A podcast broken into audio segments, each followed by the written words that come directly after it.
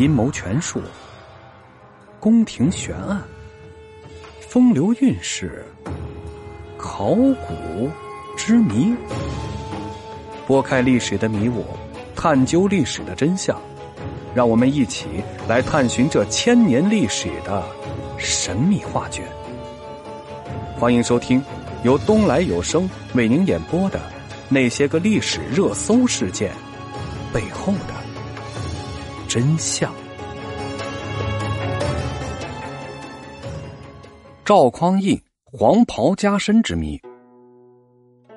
话说周世宗柴荣临死前，因为猜忌而罢免了禁军主帅张永德的殿前都点检军职，命赵匡胤接任。使他掌握了后周最重要的军权。这世宗死后啊，幼子柴宗训即位，因为年仅七岁，主少国疑，政局是相当的不稳。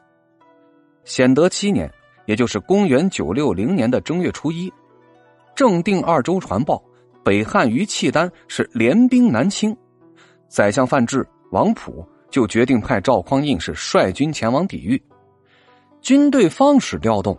京城开封及盛传测点检为天子的舆论，唯独内廷是俨然不知。正月初三，大军出发，天黑前到达了开封东北四十里的陈桥驿。这当晚呀，赵匡胤酒醉就寝，其弟赵匡义和赵普等就组织策动兵变。终于，赵匡胤的禁军将领是纷纷议论，说这个当今皇帝年幼。将士们即便是使出死力破敌，又有谁知道呀？不如啊，立点检为天子，在北征也不迟。这些话使将士中的兵变情绪是渐渐高涨了起来。赵普呢，见事已成熟，要求诸将严禁士兵剽掠百姓，以安定都城的人心，以保证兴亡异姓的顺利进行。次日凌晨。众将士手执兵器来到赵匡胤的寝所，齐声喊道：“诸将无主，愿立太尉为皇帝，并且呀，把象征皇帝登基的黄袍就披在了赵匡胤的身上，罗拜高呼万岁。”这就是众多史书中号称的陈桥兵变。这赵匡胤是一代黄袍加身，立即率大军是回师开封。他当众宣布啊，回京师后。不得经犯后周的幼帝太后，也不得亲临后周的公卿大臣。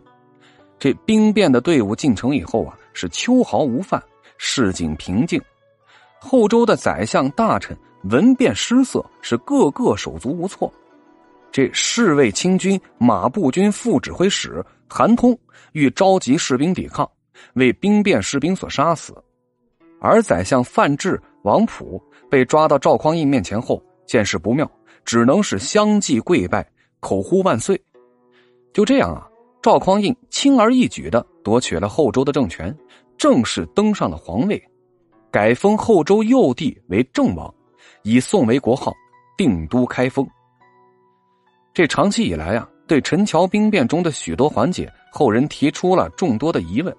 司马光的《涑水记文》中说呀，赵匡胤北征前，京师宣言。出师之日，将策点简为天子。当时城中富户一看时局要乱，就慌忙带了全家往外州跑。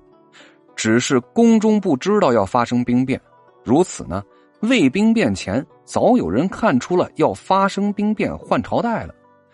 有学者也指出啊，《宋人笔记》记载说，这赵匡胤早年啊曾到高辛庙占卜，自小孝以上至节度使。至之，皆不应。于是啊，就自言自语说：“过此则为天子乎？”一致极重。不论这事儿的真假呀，这则在宋朝广泛流行的译文，正反映了赵匡胤一直有着当皇帝的野心。《宋史·杜太后传》谈到了这杜太后得知其子黄袍加身后，说了：“吾儿素有大志，今果然。”还说。吾儿生平奇异，人皆言当即贵，又何忧也？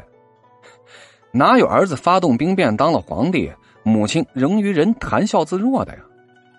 北方的战士为什么黄袍加身后不费一刀一枪立即就太平？还有，这镇定二州的军情，他难道就不是配合赵匡胤兵变的谎言吗？民国初年，蔡东藩撰写的《宋史演义》时，其实也产生了许多的怀疑。他认为这陈桥兵变呀，是赵匡胤一手策划的。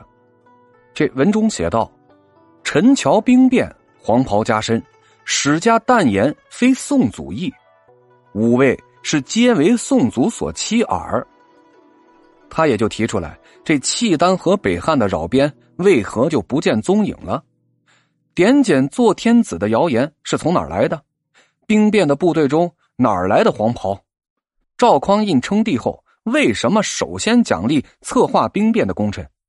他一针见血的说呀：“足见宋祖之处心积虑，故已有年。”像这样的怀疑啊，在现在通行的一些著作中是经常能够见到。一般是都认为兵变是赵匡胤自己一手策划的，契丹人入侵那是谎报。